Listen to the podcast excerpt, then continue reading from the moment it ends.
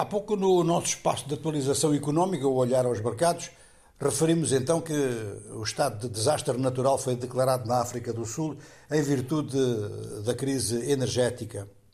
Ciro Ramaphosa hesitou muito e os seus antecessores também, porque esta crise tem 15 anos.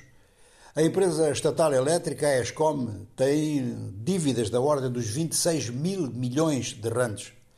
E as suas receitas elas são comprometidas por diversos aspectos.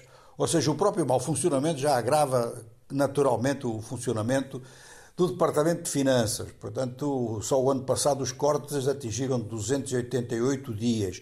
E em alguns desses dias os cortes foram até 15 horas.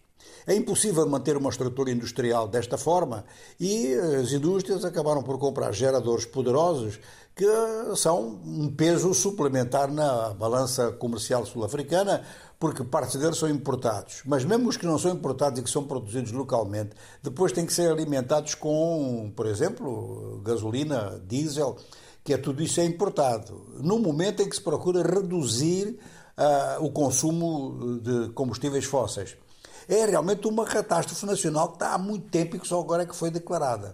Qual é a vantagem de se declarar catástrofe natural eh, ou desastre natural? É que o governo fica com menos burocracia no meio, pode intervir mais, pode determinar meios suplementares. Foi mais ou menos o que se fez durante o Covid e espera-se que consiga resultados mais ou menos semelhantes. Mas muita gente duvida. Isto tem que ser uma reforma estrutural em que a ESCOM é substituída por uma outra empresa com gente que consiga fazê-la funcionar sem máfias no interior. Ou então isto vai continuar assim e os meios que vão ser aplicados serão meios de tipo subsídio como tem até agora e isto não resolve nada. Não se pode subsidiar uma empresa eternamente, já se sabe disso. Ela ou funciona ou ela não funciona.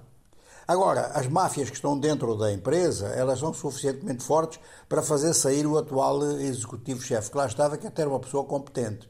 Essas máfias são máfias no fornecimento do carvão e no fornecimento das reparações, às vezes também tem máfias nesse setor. Ora, com máfias a funcionar numa área deste tipo, a primeira medida que tem que ser tomada é de ordem jurídica, é fazer um grande inquérito, saber que máfias são essas e afastá-las. Porque afastá-las de alguma forma, quer dizer, o, os tribunais têm, têm meios para isso. E isto significaria fazer então 10 como uma empresa, coisa que ela não é neste momento. É uma situação realmente muito, muito dramática. Olha, a África do Sul eh, tem duas empresas que eram empresas emblemáticas, as duas na falência. Uma é a Escom, outra é a Saudef Airways. E nós vamos ficar por aqui, mas vamos ficar por aqui hoje, porque este assunto vai ser muito, muito detalhado, muito debatido, muitas previsões vão ser feitas e muitos anúncios também. Nós vamos passar para a Nigéria, onde o presidente Buhari, que já não se pode candidatar mais, já fez os, os dois mandatos, eh, designou então uma equipa de transição, a equipa que vai passar eh, os assuntos eh, deste governo para o governo que venha a ser eleito nas eleições. E, finalmente, problemas no norte da parte continental da Guiné Equatorial. Uma doença desconhecida matou 20 pessoas, Parece que os sintomas são assim de febre hemorrágica, é mais um, um, portanto, uma doença de febre hemorrágica no continente africano.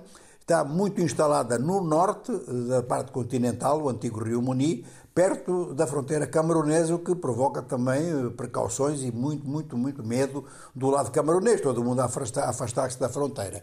A Guiné Equatorial, que é um dos países de maior corrupção no mundo, um dos países com maior ditadura no continente africano, agora não é por cima tem este flagelo.